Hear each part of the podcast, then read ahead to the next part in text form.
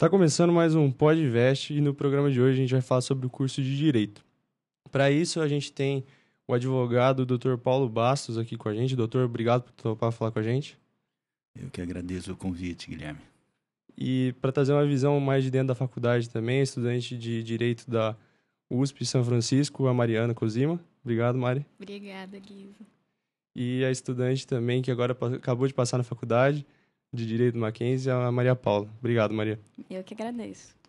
Gente, antes de começar, agradecer nossos patrocinadores, começando pela Helenita. A Helenita é uma marca de bolsas feitas à mão, de artesanato. Então, o Instagram está aparecendo aí na tela, entra lá e confere. E a Facu for You, que é uma plataforma é, voltada para a escolha dos cursos e da faculdade certa para o estudante.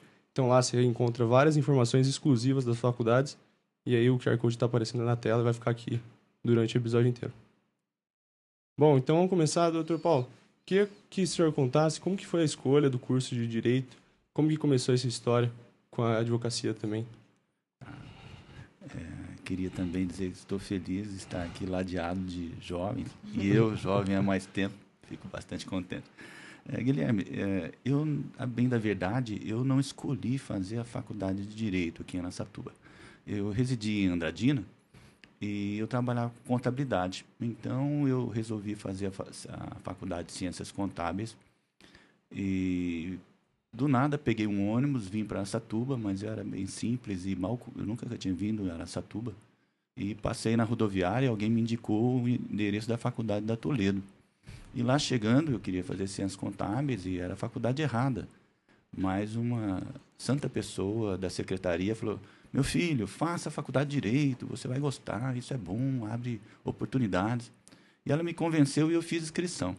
Mas saindo de lá, eu falei, não, eu preciso fazer ciências contábeis, é minha profissão. Eu fui, então, procurei a faculdade salesiana, que é bem próxima, fiz inscrição. Na sequência, o, a data do vestibular da Toledo era primeiro. Foi o que primeiro ocorreu, eu passei e tinha um prazo determinado para confirmar a inscrição, senão você perdia. E eu não tive alternativa. Eu escolhi a faculdade que eu tinha passado, já realizado, e passei no vestibular.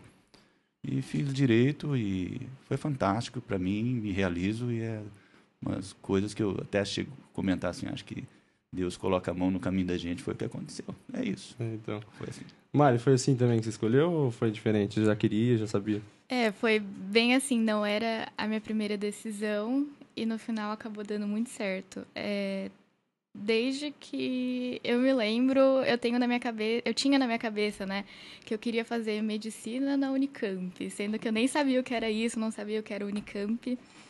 E aí eu meu ensino médio inteiro eu estudei para isso, e aí chegou no terceiro ano, né, em 2019, eu fiquei, ai, mas não é isso que eu quero fazer, eu sou de humanas. E aí eu fiz é, testes com psicóloga para ver assim com que eu me dava melhor. E no final acabou não dando muito certo para mim. E como meus pais são formados em direito aqui na Toledo, né? E eu tenho uma prima que fez Sanfran, eles ficaram: "Ah, presta Sanfran, é uma faculdade ótima, tem a sua prima". E mas na minha cabeça, direito era um negócio que eu nunca tinha pensado porque nossa, muito chato, meus pais na mesa do jantar conversando sobre direito. Eu não quero isso para minha vida. Mas aí eu acabei prestando, não era exatamente a minha primeira opção, eu tinha outras. Aí eu prestei e passei e assim, foi muito bom para mim. Eu no começo do ano passado, né, quando eu voltei para cá, é, para Aracatuba, quando começou a pandemia, eu até tive assim uma crise meio, ah, eu não sei se é isso que eu quero fazer, eu não sei se eu quero continuar, se eu quero trancar, eu não sei. Mas eu fico muito feliz assim que eu persisti, que eu continuei porque assim, eu amo muito estar tá fazendo o que eu faço. Legal. E no EAD, né, que é difícil continuar. É muito difícil, é. E não tem perspectiva de voltar, né? Então. Uhum. E eu queria saber também de você, Maria Paula. É, eu meio que caí de paraquedas no curso de Direito, porque eu já quis fazer absolutamente todos os cursos. Eu me imaginava em muitos, só que tinha que escolher um, né? E aí, quando eu tinha acho que uns 13 anos, eu coloquei na minha cabeça que eu queria fazer jornalismo. E fiquei com isso e tal, entrei no ensino médio, comecei a estudar, focado para uma faculdade que eu queria fazer. E aí acho que eu estava no segundo ano, meus pais, que não queriam que eu fizesse jornalismo, falaram assim: "Não, vai fazer um teste vocacional". E aí eu fui, queria ter certeza também, né, para para estudar focado, porque eu ia fazer. E, a, e toda sessão do psicólogo eu voltava falando: "Não, é isso que eu quero fazer, eu tenho certeza que vai ser jornalismo, por mim nem acaba o teste". Aí ele falou: "Não, faz, né, e tal". E aí eu lá para metade, para o final, acabei decidindo fazer psicologia. E aí caiu aquele peso, né, das costas. Falei, ai, decidi o que eu quero, tá tudo resolvido. E eu, de fato, ia fazer psicologia. Me inscrevi no vestibular de psicologia. E faltando, tipo, dois meses para as provas, eu mudei de ideia e decidi fazer direito. Assim, ninguém entendeu nada. Achei que tava ficando louca. Mas acabou que foi uma, uma decisão que parece impulsiva, mas foi bastante racional, assim, bastante pragmática. Porque eu tinha que escolher um, né? E aí eu comecei a pensar, poxa, o direito é uma área tão ampla, né? Tipo, tem tantas, tem tantos caminhos que pode seguir. E eu acabei decidindo por causa disso, sabe? É um curso que acho que é, que é muito bacana, assim, de fazer. E eu tô bastante feliz com a minha decisão, tô bastante animada para começar o curso. Ô, doutor, e já falando também, a Maria falou que é um curso muito amplo. Como que foi a decisão do senhor, depois de formado, decidir advocacia, advogar? Então, é, como eu disse, entrei por acaso, mas eu gostei. E acho assim, se você escolheu fazer, se dedique. Então, me dediquei aos estudos na faculdade. E quando eu formei, eu, eu era, trabalhava em agência bancária, no banco, na época, no Banespa, de Andradina.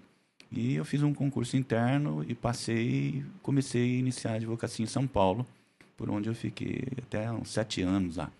Peguei um momento muito rico na oportunidade, que foi o, o Plano Collor, que ele trouxe consequências muito grandes na economia e houve o congelamento dos preços. É coisa antiga, vocês não, não passaram. Mas quem é da época sabe, isso causou um.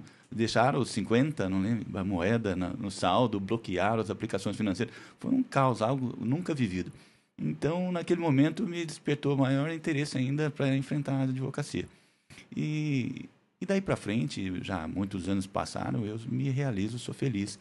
Eu acho isso importante. A gente na escola como foi dito aqui, às vezes você faz a faculdade e ela te dá um conhecimento que eu até indicaria para o ensino fundamental, dá noções de direito. Porque seja qual for a profissão que você adotar amanhã, você precisa dominar um pouco de direito, seja direito de família, direito de propriedade, responsabilidade civil, sabe? Noções de direito é importante em qualquer relação social. Então, é, eu acho assim, é um ensino, é uma faculdade, um ensino fantástico que só enriquece quem, quem passar por lá vai gostar certamente. Eu, eu achei muito legal isso que você falou do ensino médio, porque de fato a gente não tem noção nenhuma quando a gente está no ensino médio do que vai fazer. A gente não tem noção de, de que é a faculdade, como escolher. Por isso que tem tanta gente perdida. E acaba que ficam colocando na nossa cabeça que tem que achar a vocação da nossa vida, o propósito da nossa vida com 17 anos e que se não fizer isso logo do, do terceiro ano, tipo assim, não vai ser bem sucedido nunca, sabe? Então, uma coisa que eu queria ter escutado quando eu estava es eh, escolhendo meu curso é assim, se você tá tão perdido, vai fazer alguma coisa, entendeu? Tipo, vai ler um livro diferente, fazer um curso, se for o caso, trabalhar em alguma coisa, para ter mais essa noção prática, né? Porque a gente fica lá no ensino médio só pensando em em passar no vestibular e perde essa noção. Então, eu achei, eu quando eu decidi meu curso, nem estava mais pensando nisso. E aconteceu que eu comecei a fazer umas coisas diferentes, fazer cursos que eu nunca tinha feito e me encontrei num lugar que eu jamais achei que eu faria, porque eu também achava que direito era super chato. Eu falava, nossa, nada a ver fazer direito. e acabei me encontrando, sabe? Você falar alguma coisa, Mari? Não, é isso de ensinar algumas noções do direito no ensino médio é uma coisa que eu só percebi assim depois que eu entrei na faculdade, que eu comecei a, a ver as relações assim, o mundo de um jeito diferente, e tudo assim envolve uma noção de direito, exatamente como o senhor falou. Então, eu acho que depois que eu entrei na faculdade foi que eu percebi assim tanto que isso faz falta é, para um, um adolescente ouvir para alguém, para algum estudante ouvir.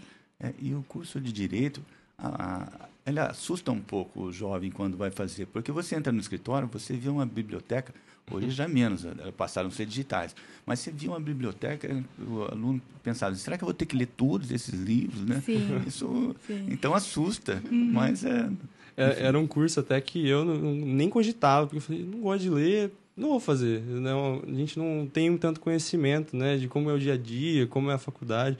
Essas noções que noções básicas do direito que o senhor falou é igual eu acho eu vejo primeiros socorros. É uma coisa muito importante para a gente aprender, porque se uma pessoa está passando mal na nossa frente, a gente não sabe muito como agir.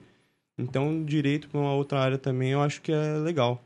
Você pode comentar alguma coisa de noções básicas de direito, alguma coisa então, assim? Então, por exemplo, nas relações sociais, uh, você casa, você tem família, você tem filhos, você tem responsabilidades. Uhum. Aí você vai comprar um imóvel, vai locar. Quando, por exemplo, hoje é muito comum esse negócio. O aluno está lá estudando, ele vai para um, um, um, apartamento junto com colegas e alguém assina como, como locatário e fiador. Amanhã um sai, o outro não sai, deixa o contrato sem resolver. Então são questões que passam na vida da gente e às vezes a gente não percebe. Mas quando dá um problema, eu falei, e agora o que eu vou fazer? Então essas noções, por exemplo, mais assim do dia a dia, uhum. eu acho que deveria ser passado, porque a, a, pessoa tem que saber quando entrar num contrato, por exemplo, locação, esse garante dela, um fiador, o que pode acontecer se houver inadimplência futura, se você simplesmente deixar. Ou então na própria família, quando tem filhos, quando é muito comum as, o casal às vezes se desentende, um divórcio, o que, que acontece? Então, essas questões que nós vivemos, a gente só é, acha palpável o fato em si, mas não observa e consegue enxergar a consequência disso. E a consequência está no direito. Então, você passa a aprender isso com profundidade na faculdade de direito. E você dominar as consequências e como exigir os seus direitos preteridos. E o fim, digamos, o direito enseja várias opções de trabalho. Eu advogo. E ao advogar, o grande, o grande barato, usando uma palavra bem jovem, grande barato é quando você consegue alcançar aquilo que uh, o, o, bem pretendido pelo seu cliente. Quando ele é satisfeito, ele fica satisfeito, você se realiza. Então, é um, uma atividade ao contrário que todo mundo imagina, aquele negócio maçante ficar estudando. Não, ele te realiza quando você busca a satisfação da, do direito da pessoa. É bem legal. Legal. É, e doutor, e tem alguma história assim que você tenha pensado em largar o direito? Ou se o senhor sempre achou que era aquilo? Quando o senhor entrou na faculdade, viu, se apaixonou de primeira?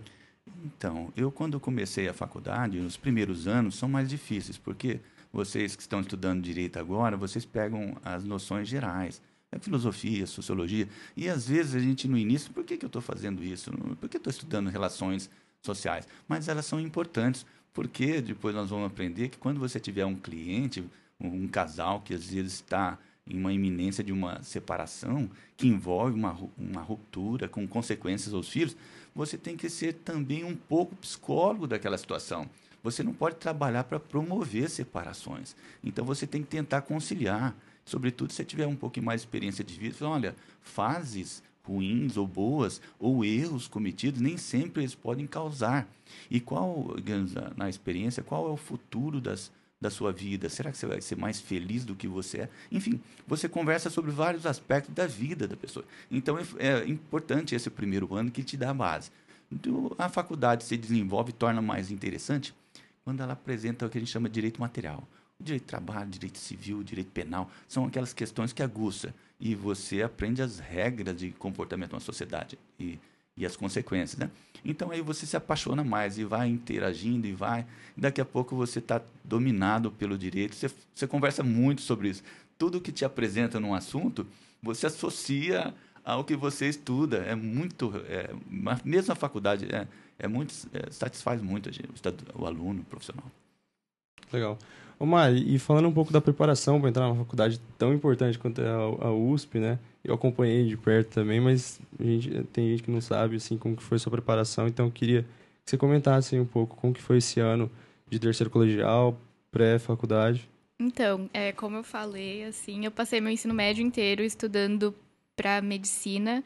Então, eu desde o primeiro ano eu estava fazendo curso é, extra de química, física, matemática, é, junto com um cursinho, é, além da escola, eu estava fazendo junto com um cursinho à tarde. Então, eu acho que isso me ajudou bastante, é, assim, no sentido de que quando chegou no terceiro ano, eu pude abandonar um pouco isso, porque não ia cair na minha segunda fase. E mesmo assim, eu tinha, assim, uma noção mínima de como fazer uma primeira fase que, assim, essas matérias fossem me ajudar é, na segunda fase. E quando eu decidi que ia ser direito, eu tive que mudar totalmente, assim, a minha rotina, focar é, nas humanas. Eu acho, assim, bem importante você é, pegar as matérias que você já tem uma facilidade e focar bastante para é, você conseguir eventualmente assim gabaritar no vestibular e não se preocupar tanto com as matérias que você tem dificuldade, no caso as minhas física, química, matemática. E eu acho que essa estratégia me ajudou bastante, é, mais especificamente para o direito, né? E acho que para as humanas, é, porque não dá, você não dá para fazer isso quando você está prestando medicina. Mas eu acho que focar bastante assim nas matérias que você já tem facilidade para se garantir nelas. E, mas não negligenciar as outras também, fazer bastante redação e tal. Você fez revisão, né? Lá no ângulo de Tamandaré, São Paulo. sim. Uhum. E é, você acha que ajudou? Tipo... Muito. É, é, assim, uma dinâmica muito diferente, porque, assim, quem tá te dando aula são os caras que escreveram a apostila. Então, é, é muito diferente. Eu não sei explicar se é abordagem, eu não sei explicar, mas parece que você absorve o conteúdo de um jeito diferente, você dá uma, uma um gás diferente, não sei explicar, mas fez muita diferença para mim. Entendi. E, e Maria, é, esse ano terceiro seu foi AD, totalmente atípico. É, então... Como que foi passar por, pela fase do vestibular num ano de, de pandemia? Sim, foi um pouco diferente, né? Porque no começo do ano estava tendo as aulas presenciais normal e aquele, aquele ritmo, né? De começo do ano e tal. Era a rotina o dia inteiro isso, ia para a escola de manhã, voltava, já começava, almoçava, já começava a estudar, à noite ia para o cursinho. Então, do nada mudou tudo e ficou um tempo sem ter aula e aí a gente tendo que estudar sozinho, sem saber para onde ir. Eu estava estudando para psicologia, né? Então também tive que mudar totalmente a, a minha rotina de estudos. Estava focando super em biologia, enfim, e tive que mudar, faltando dois meses para as provas. Então, o que eu fiz, que me ajudou muito, foi assim, eu queria no Mackenzie mesmo, então eu pegava e fazia, estudava por prova, né? Antiga e fazia todas as provas. Então eu cheguei no vestibular já sabendo qual que era o, o esquema da prova, assim, tem um padrão nas, nas questões, sabe? Isso faz muita diferença, né? Exatamente. Sim, acho fazer que... prova e, assim, meio que decorar o padrão Sim. e focar no padrão. Focar no, no, que você quer. Então, acho que é muito, muito importante isso e o que você falou. Conhecer os seus pontos fortes, seus pontos fracos e focar nisso. Eu, por exemplo, o meu ponto forte é, uma, é redação. Então, eu estudava bastante, fazia redação e tal, e acabei indo muito bem no vestibular por causa disso, mas com certeza foi por, por eu ter chegado já tranquila, já sabendo como que era a prova, enfim. É, eu acho que tem muita gente que foca assim, não sabe exatamente a faculdade que quer fazer e acaba estudando tudo. Sim. E aí, às vezes, a pessoa tem conhecimento, sabe a matéria, mas não é. consegue desempenhar bem a, no vestibular por causa disso. Uhum. Então, é, é, isso que eles falaram é, é bem importante. É. Então, é eu até vou fazer uma pergunta para vocês. Quando vai fazer vestibular, você passa algumas horas sentado e respondendo.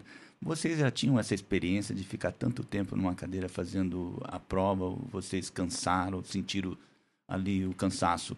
É, para mim, assim, eu sempre fui incentivada e eu sempre quis, quis entre aspas, né, é, fazer vestibular é, desde cedo. Então, no primeiro ano eu já tinha prestado Enem, eu tinha prestado um vestibular no Paraná, e aí no segundo ano eu prestei o Enem também, aí o Nesp no Paraná de novo. Então, assim, é, eu fazia bastante simulado também no cursinho e também na, na escola ao mesmo tempo.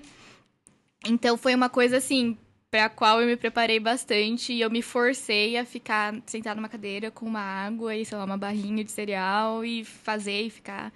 Então, para mim, assim, não foi tão penoso. É, pra, é então, para mim também. Eu, desde o primeiro ano, já estudava bastante, sim, tinha uma rotina regular de estudos e prestei como treineiro desde o primeiro ano, né? Então, você já chega no, no terceiro mais preparado, assim. Mas eu acho que é, que é muito legal isso que você falou, porque o preparo físico a gente deixa muito de lado. Nossa, demais. É, então. E, tipo assim, até o meio do ano eu parei total de fazer exercício físico. E aí depois eu voltei e senti uma diferença até para você espairecer, sabe? Porque ficar sentado estudando o dia inteiro é a mesma coisa, é muito cansativo. Então eu acho que no final, para ser bem sincera, a parte menos importante do vestibular é tipo a matéria que você sabe. Porque se fosse só por saber a matéria, muita gente que não passa, passaria. Mas a cabeça e o preparo físico é muito importante, faz muita, muita diferença. Eu, quando formei, Uh, depois de uns dois, três anos, uh, como a faculdade abre, abre, a possibilidade de muitos concursos, eu fiz uma oportunidade, um, um concurso em São Paulo para a Secretaria da Receita Federal, para ser em, auditor da Receita Federal. E, e, era assim, você sentar naquela cadeira, era praticamente quatro horas de prova. Tinha um momento que você já não aguentava mais. Então, se a prova, digamos, for num dia só o vestibular, eu imagino que quebra a pessoa.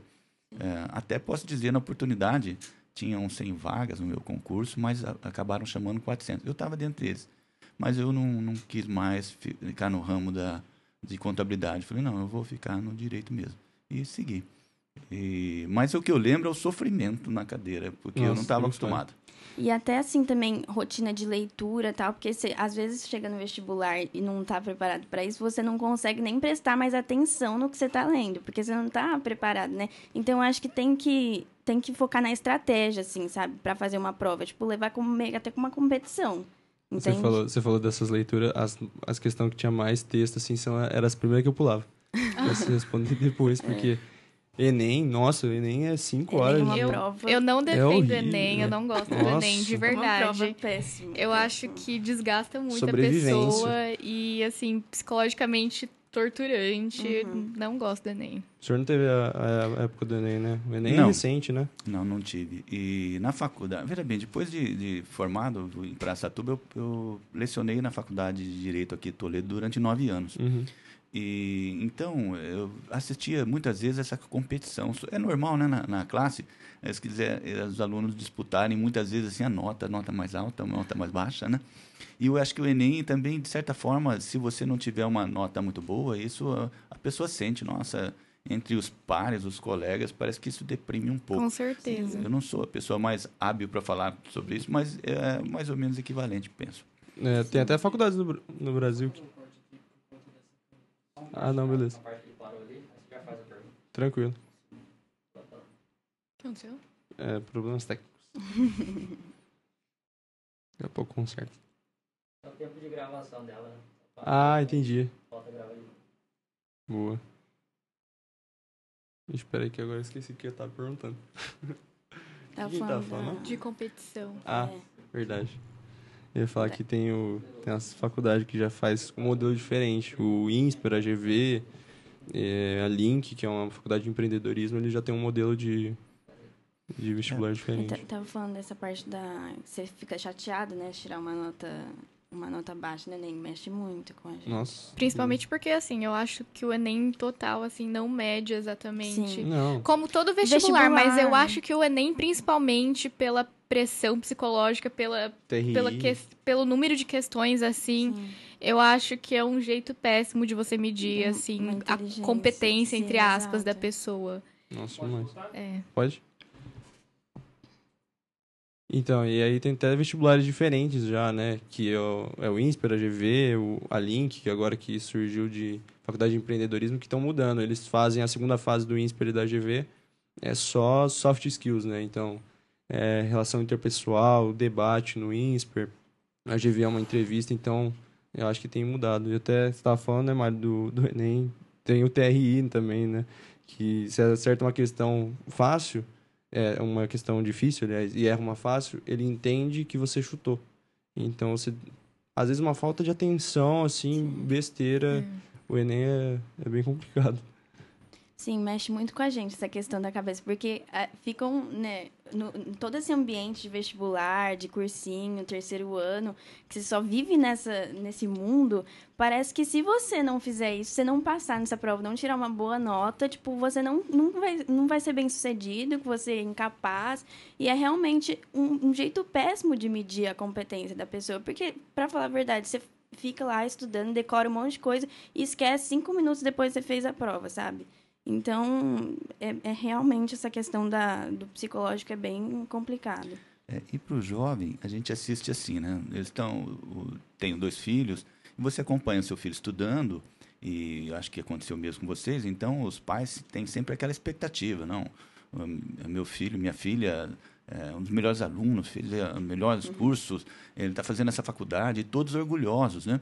Mas, é, e daqui a pouco você entra na faculdade e existe aquela... Mas é, daqui a pouco, na verdade, você vai caminhar por si. Uh, e o fato de você ter feito um bom ensino fundamental vai te auxiliar em qualquer faculdade. Mas isso, na verdade, não é uma garantia de sucesso. Porque no futuro, a pessoa que se dedica mais, que tem mais suor na sua atividade, ela tem grandes chances de galgar espaços maiores. Porque eh, isso vem da, da de você se encontrar na profissão, você se encontrar na, na faculdade, naquilo que você gosta. Então, existe no Enem, depois na, na, fazendo faculdade, aquela, aquela visão da sociedade que, de certa forma, te cobra, te, te assusta até, né? E, no final, você vai caminhar com os próprios passos, vai se encontrar e vai, vai se realizar, curtir a sua vida com a sua profissão. É, então, desde pequeno acho que tem essa pressão, né, doutor? Não sei como foi com seus filhos, mas eu lembro de sempre todo mundo me perguntar: ah, você vai ser médico? Porque meu pai é médico, né? Ah, você vai ser médico? Eu falo, ah, não sei ainda, tenho seis anos de idade, então estou muito novo para decidir, né? É uma coisa que... E a gente vai, vai decidindo aos poucos, é o que o senhor falou, depois vai retomando... É, e uma coisa que passa pela gente na faculdade é que você vai se deparar com alunos brilhantes. Então você vai encontrar pessoas que eles tiram 10 em tudo quanto é, no, quanto é prova, porque são brilhantes. Mas é, a, a profissão é, uma outra, é um outro patamar. E é o que eu digo, tudo tende a esse aluno brilhante, ele ser aprovado num concurso, mas se ele na, na, profissão vai ser feliz no que faz, ou se ele vai ser mais ou menos competente, isso não é um pré-requisito. Às vezes você pega um, um, aluno que se esforça, que ainda não se encontrou, mas ele se esforça, é aprovado e amanhã ele vai para qualquer ramo do direito e se torna um grande profissional. E às vezes aquele aluno extraordinário, talvez ele não se encontrou. Então ele, tá, acontece de às vezes ele não despertar ou não conseguir. Eu tive alunos assim que falam: nossa, esse aqui tem condições de ser o que quiser no ramo de direito.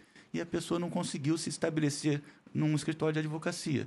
Porque, não, infelizmente, existe um mercado e, e quando você vai trabalhar, ninguém sabe que, olha, você é o melhor aluno, você é o melhor profissional ele vai buscar um profissional com referências e alguém dá uma boa referência, isso se multiplica. multiplica. Então, às vezes, você é extremamente competente e você não consegue nem se estabelecer. E aquele que, às vezes, tem outras ah, características, outras aptidões, ele se forma, se, se torna maduro, é um bom profissional e tem êxito. Então, é o que eu falo para o aluno que nos assistir, ó, o fato do seu, aluno, do seu colega do lado tirar 10 em todas as provas, não pense que isso vai te tornar pior. Você tem capacidade, basta você insistir, suar, se encontrar que tem tudo para dar certo. Eu, é, com certeza. Eu acho que depois que você passa do ensino médio, sei lá, faculdade ou qualquer coisa que você for fazer, eu não sei se por, sei lá, amadurecimento ou superação, você começa a perceber que, nossa, essas notas não medem nada e, assim, as pessoas são seres humanos e não notas e é, eu acho que é, essa percepção também é, é, um, é muito importante para você fazer uma faculdade, assim, boa, com uma saúde mental, assim, é, estabilizada e, e ter empatia e se relacionar bem com as outras pessoas. Eu acho isso bem importante.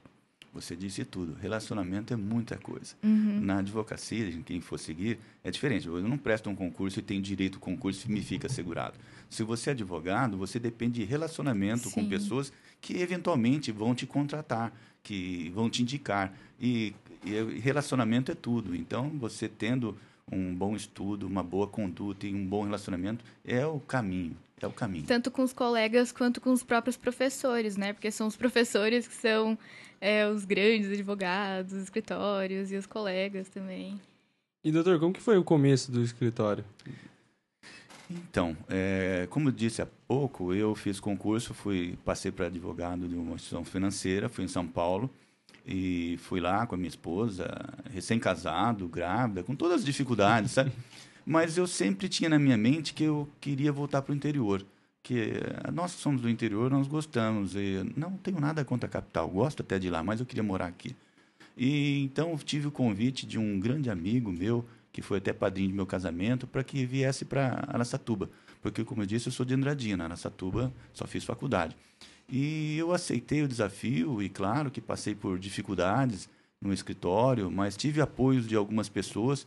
E aí, no futuro, como eu vinha de instituições financeiras, acabei abraçando a advocacia de instituições financeiras, e que me deu assim um amparo para poder é, prosseguir na advocacia.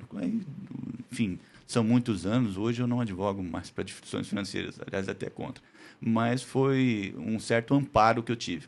E às vezes, quando o aluno que se forma, se, se ele consegue entrar num escritório de advocacia, eu digo que é muito bom, muito bom mesmo, porque só retomando no tempo, quando eu fui advogar em São Paulo, eu fui advogado numa instituição financeira que tinha mais de 200 advogados. O meu chefe, para você ter uma ideia, ele era professor de latim. Então, quando eu redigia uma petição, todo erro de português, concordância nominal, verbal, o que você imaginar, o que não deu sentido, ele fazia um xizinho do lado. Eu pegava aquilo, estava x para todo lado. Acredite, eu, eu trabalhava em São Paulo, morava em Guarulhos. Eu ia estudando português e voltava estudando um ano de português. Eu tive que estudar muito, porque, a exemplo de você, eu gostava muito de exatas. Eu gostava muito de exatas, mas estava no ramo de e eu tinha que aprender aquele português para não receber aquele xizinho do lado. E depois eu tive escritório, hoje meu escritório é bem estabelecido, mas eu cheguei a contratar muitos advogados e eu corrigi as petições com esse xizinho do lado. e doutor, é, o que, que o senhor, depois de tanto tempo trabalhando, acha que foi um pilar e tão importante para ter sucesso na carreira de advogado? Olha, quando eu comecei a advogar, eu tinha um professor na faculdade que dizia o seguinte: hoje não se aplica mais, mas ele dizia o seguinte: primeiro, se você for um profissional honesto, e isso não é uma virtude, uma virtude, é um dever de todo mundo, você já diminuiu um pouco a concorrência. É pesado falar isso hoje, mas nós, é, você ouve na, nas brincadeiras, olha, advogado, e muitas críticas. E quer saber, os advogados mereceram isso, porque cometeram muitos erros. Hoje não, hoje a gente não percebe mais isso. Não é veja bem, essas brincadeiras, eu até em qualquer lugar eu defendo a advocacia. Nós somos hoje uma classe de muito é, fiscalizada, nós somos profissionais que merecemos é, essa confiança. Então, eu sempre tentei trazer maior transparência possível para os meus clientes e eu nunca vendi produtos. Vender produtos é você fazer promessa. É muito comum, infelizmente, vem às vezes escritórios de grandes centros e trazem aqui nas empresas, olha, fazer isso vai dar uma economia tributária, vai é, um projeto tal. Só que eles vendem esse produto, tomam a liberdade de dizer, entram com ações, se der errado, a consequência é do cliente. Então, quando você vai advogar, você tem que ser leal com ele, dizer das chances. E um processo, às vezes você inicia ele, você acha que você vai perder. Aí você se apaixona pela tese e, de repente, as coisas mudam e você ganha um processo que não imaginava. É, outras vezes, o contrário. Mas o que eu sempre acho, assim, de se você quer ter, ser próspero, você quer ter chance de, de prosperar nessa atividade de advocacia, seja leal, seja verdadeiro, fale para o seu cliente. É claro que tem, é como disse, às vezes isso é uma concorrência desleal. Chega um advogado animado, não, nós vamos ganhar, isso vai ser, é tranquilo. A pessoa, aí você chega e fala: olha, existem boas chances de ganhar, mas existe um risco onde? Aqui, lá e lá. Pô, pode ser que o mais animado convença e você perca o cliente. Só que isso é temporário. Eu acho que o grande trunfo do, de um bom profissional é ele ser leal. É, ele se prova ao longo do tempo, né? É o que o senhor falou. O cara que vende o produto ele às vezes, ele. Às vezes não, ele vai uma hora cair, né? Então, legal. Mari, você falou que seus pais são. fizeram direito também, né? Eles, tipo, fizeram alguma pressão só para fazer, fazer direito ou não? É, eu acho que eles fizeram uma pressão, assim, a partir do momento que eu falei que eu não queria fazer medicina e ponto, assim. É, eles fizeram pressão, assim, para ser direito na questão de que, assim, eu tinha já me decidido que era humanas e eles é, sentiram que se eu fizesse direito eu seria é, eu teria mais estabilidade mesmo. É, tanto enquanto eu estivesse na faculdade quanto depois que eu me formasse. E eu entendo assim com certeza o direito é, garante assim uma estabilidade e uma é, uma oportunidade várias oportunidades né diferentes Então eu entendo com certeza, assim, o fato deles terem feito pressão em mim. E também porque eles são formados em direito, né? Então. É, o doutor Paulo, retomando só um pouquinho, o senhor falou que deu aula na faculdade durante nove anos. É, o senhor acha hoje em dia que a faculdade é muito teórica e falta um pouco da prática, da vivência ali do, do dia a dia? É, a faculdade, quando eu lecionava, já tinha centros de prática, né? Uhum. E prática forense, de acompanhar ali, tinha a oportunidade do aluno se engajar mais.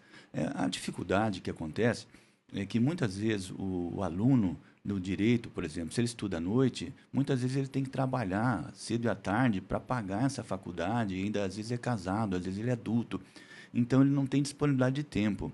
Uh, outros alunos que têm a disponibilidade, eles têm assim, oportunidade na Procuradoria, em Ministério Público, de fazer estágios e, e participar.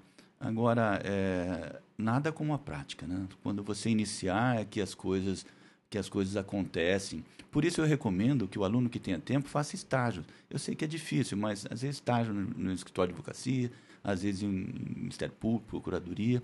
Isso contribui muito, porque uh, quando você for exercer a profissão, é um passo só. Você só troca de cadeira e nome, você já sabe como se ambi eh, está ambientado com aquilo.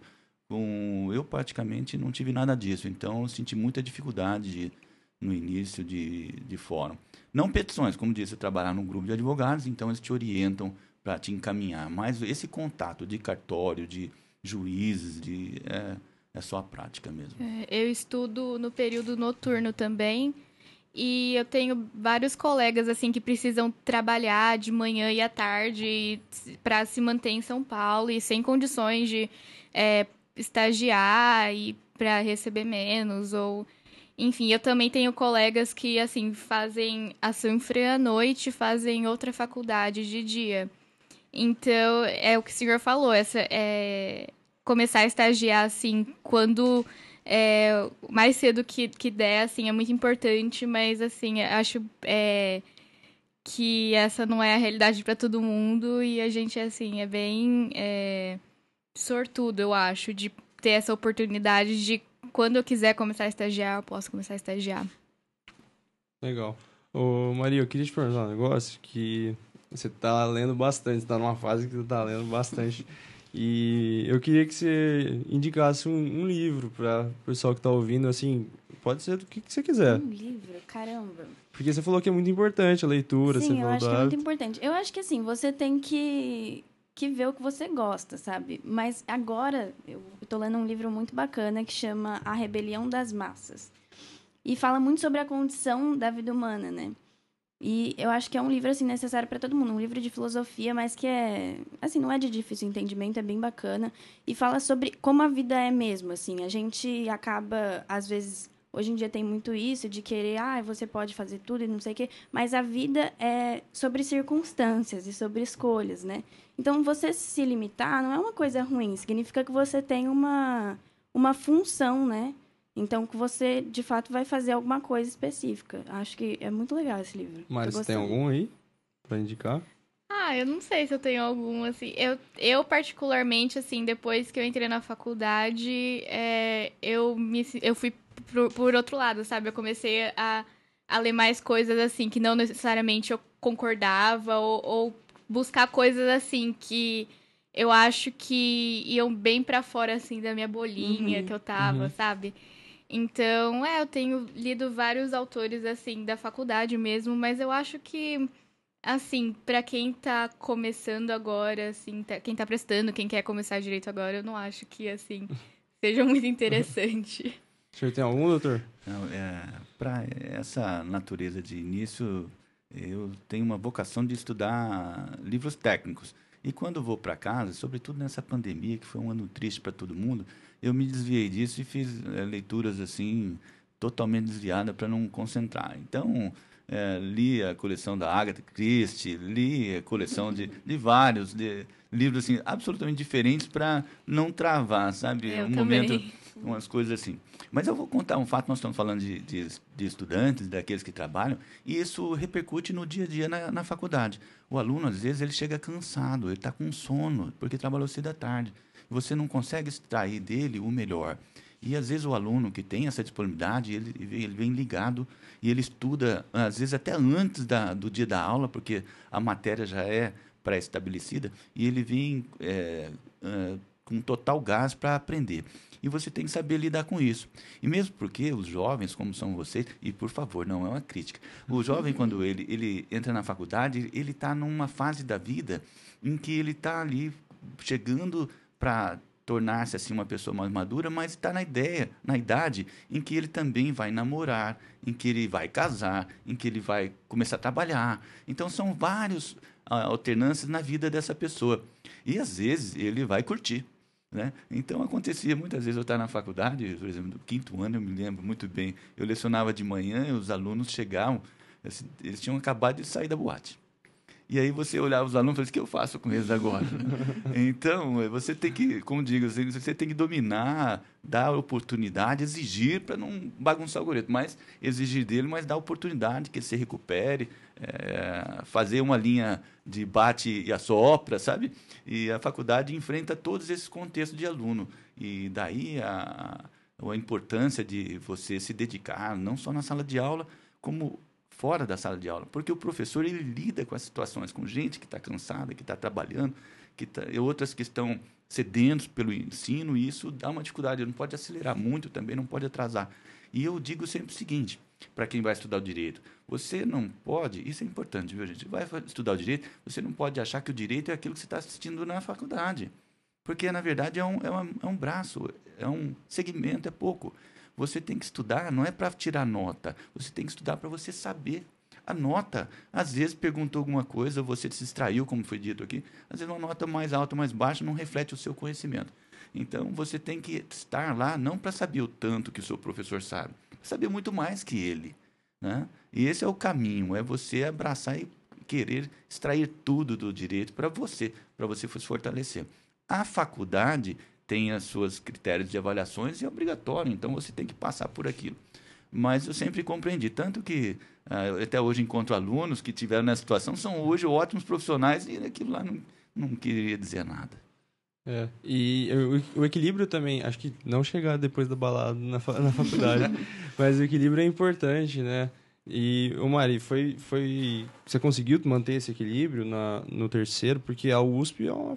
Eu sei que você já estudava faz tempo, você estava preparado, você tinha uma base, mas é muito complicado de entrar, principalmente em direito. Como que foi? É, foi bem complicado, mas que nem a Maria falou, é cuidar da questão assim física e mental sua assim é bem importante. É, eu ia todos os dias, assim, na academia, ficava pelo menos uma hora, assim, para dar uma distraída. É, eu comecei a ir em psicóloga, por, e eu acho que essas duas coisas foram que me ajudou, assim, a, a tentar manter o equilíbrio na minha vida e não ficar, sei lá, 24 horas pensando vestibular, estudar.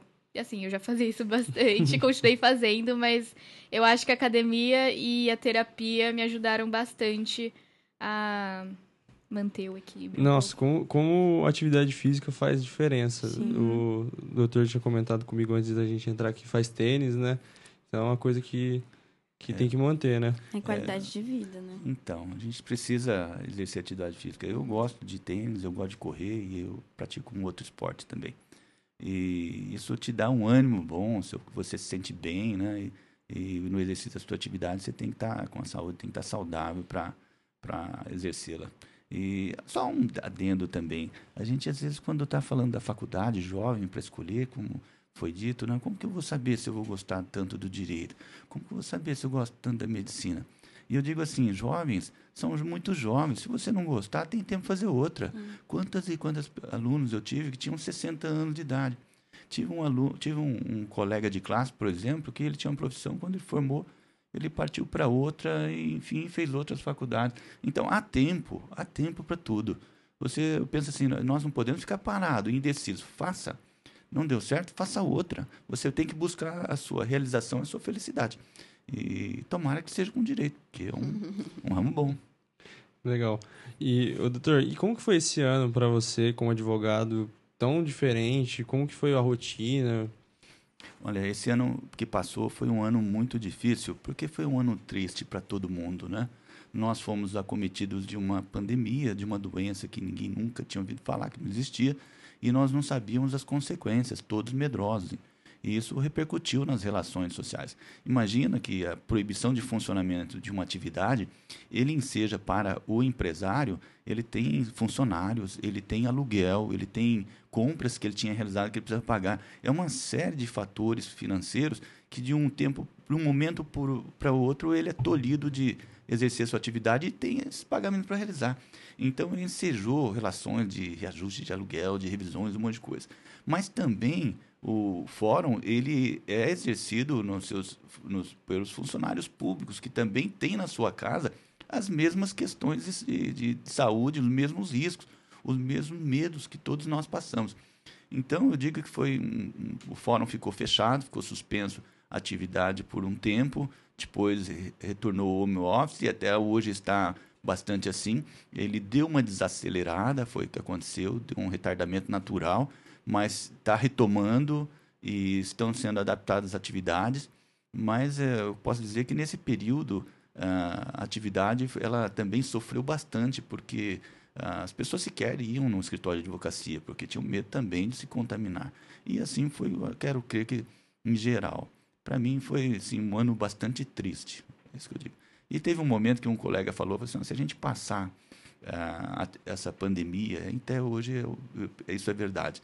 Uh, se você reduziu a atividade, claro, você reduziu, também as sua, suas receitas. Mas se a gente passar pela pandemia ileso, o resto a gente trabalha de novo e recupera e vamos diante. Legal. E, o doutor, eu queria saber, assim, é, muitas coisas a gente não aprende na faculdade, como o senhor falou, aprende muito na prática. É, que habilidades o senhor acha que um advogado, um bom advogado tem que ter para ele ter sucesso na carreira? Olha, eu acho que o advogado, eu gosto de quando você está em processo, como diz, você tem o contato com o seu cliente, tem relacionamento.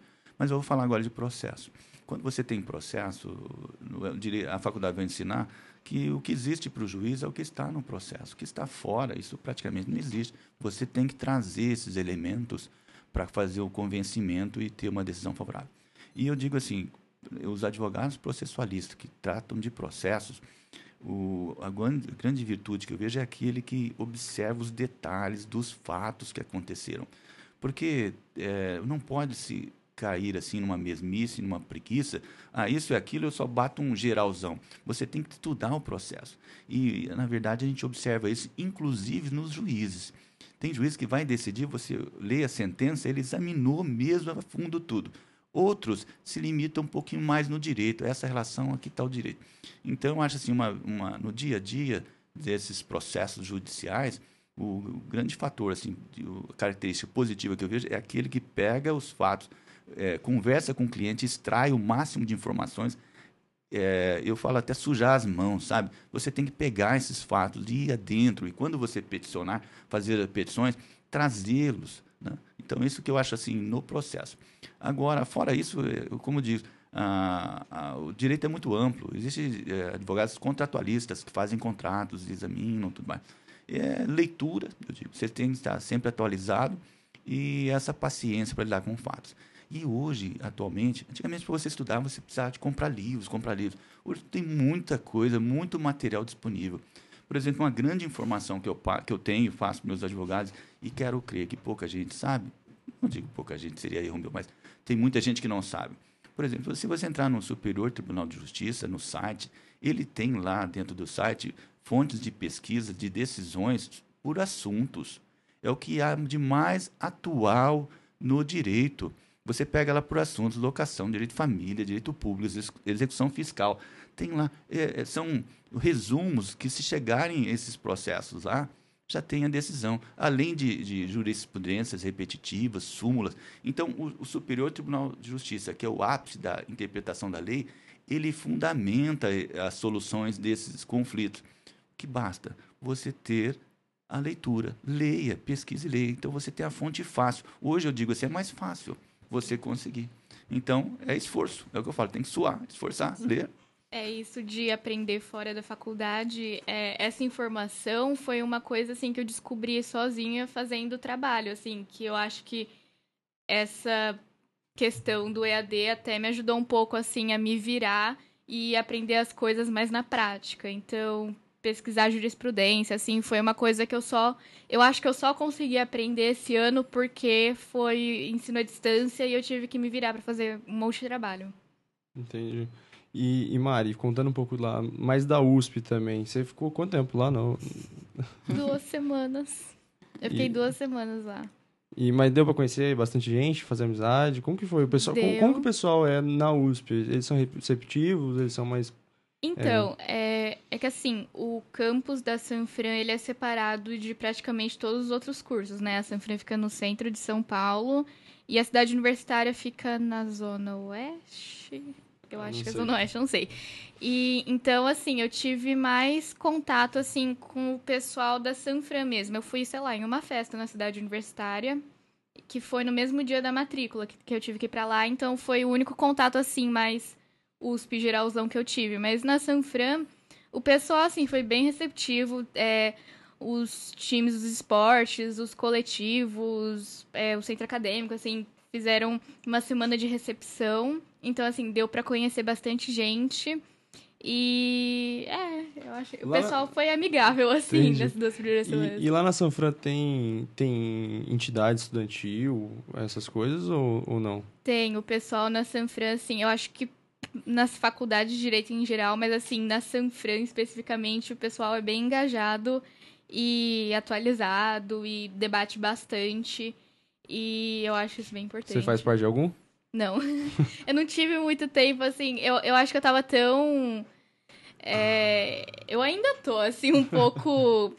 É, é, maravilhada assim, semanas, com, né? com, o tanto de oportunidade que tem, que no final eu acabei que eu não consegui assim me encontrar e, e participar de muitos grupos, sabe? Entendi. E aí, com o, um, um ensino à distância, assim, eu, eu dei uma desanimada, mas é uma coisa, assim, que nesse segundo ano eu vou correr atrás.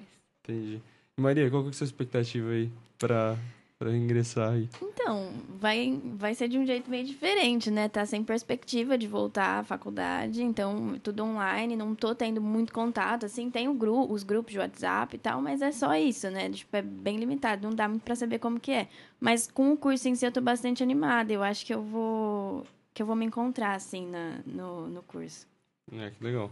E, doutor, é, você não pegou essa época de dar aula online, né? Você tem comentado com colegas do senhor e com o que eles estão achando? Eu vejo da seguinte forma, eu acho que até uma evolução, porque aquela, aquele sistema de aula que você vai na, na classe e, e, e passa as matérias é, é um, uma forma boa que o aluno compreende e é direcionado e você tem uma proximidade. Mas o fato de você lecionar à distância, é, eu acho até que é bastante novo e muito útil, porque o professor pode, da mesma forma, apresentar o conteúdo dele e o aluno em sua casa, com os aparatos tecnológicos, tem condições, como disse, de, de evoluir, buscar e pesquisar, porque hoje é esse acesso a essas matérias, não só é, disciplinas, como trabalhos, tem muitos trabalhos publicados na, disponível, né?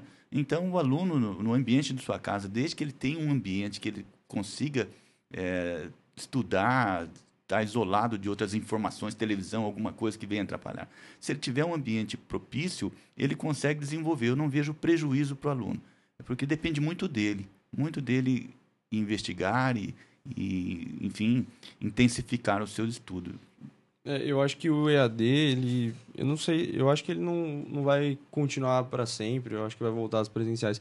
Mas uma solução que eu tenho ouvido falar, que eu acho, achei legal, é você dar a teoria em vídeos, em casa, gravado, e trazer mais um debate. O senhor acha que isso é, faz sentido? Trazer mais um debate presencial lá nas, na sala de aula? O senhor acha que faz sentido? Eu acho que faz assim? sentido. Porque uh, nós temos que dar essa maturidade, entregar ao aluno a responsabilidade de ele estudar, de ele pesquisar. Agora, esse debate em sala de aula ele só enriquece, porque cada um traz a sua experiência. E no ramo do direito, é, assim, é quase certeza que todos os, os, os ramos, as, as disciplinas, o assunto que você escolher, você sempre vai encontrar alguém que discorde, que escreva uma outra interpretação dessa norma. E às vezes você, na sua experiência de vida, uns são mais próximos da família, outros são criados um pouco mais distantes, uns são mais é, preocupados com o aspecto financeiro, o outro mais com o aspecto social. Então, essas, esses diferentes é, formas de, de, pessoas, elas geram essas conclusões diferentes sobre o direito. E então isso só vem a enriquecer. Eu acho isso bastante positivo. Legal. Gente, vocês têm mais alguma pergunta? que vocês querem fazer? É, sobre esse negócio do EAD, eu acho que assim, o, já tinha, né, cursos EAD. E eu acho que isso vai ser mais forte agora. Vamos voltar às aulas presenciais, mas eu acho que vai ser mais forte. Porque uma coisa que o EAD traz é, assim, você não precisa sair da sua casa, entendeu? Não é todo mundo que pode sair e estudar numa faculdade em São Paulo e morar em outra cidade. Então, o EAD traz isso, né? Traz essa, essa possibilidade de você ficar na sua casa, onde você mora, e estudar mesmo assim numa faculdade que você não estudaria. Então, acho que talvez sim seja uma coisa que venha mais forte. É, eu acho que tem essa questão, mas por outro lado tem a questão de tipo. É, eu não sei nas outras faculdades, mas na Sanfran teve bastante, assim, gente que não tinha internet em casa, Sim. não tinha computador, e o centro acadêmico teve que providenciar isso. Eles, graças a Deus, conseguiram é, comprar a internet, o computador para Comprar não, eles conseguiram patrocinado, eu acho. Então eu acho que assim, pra gente mais privilegiado, com certeza essa Sim. é uma opção.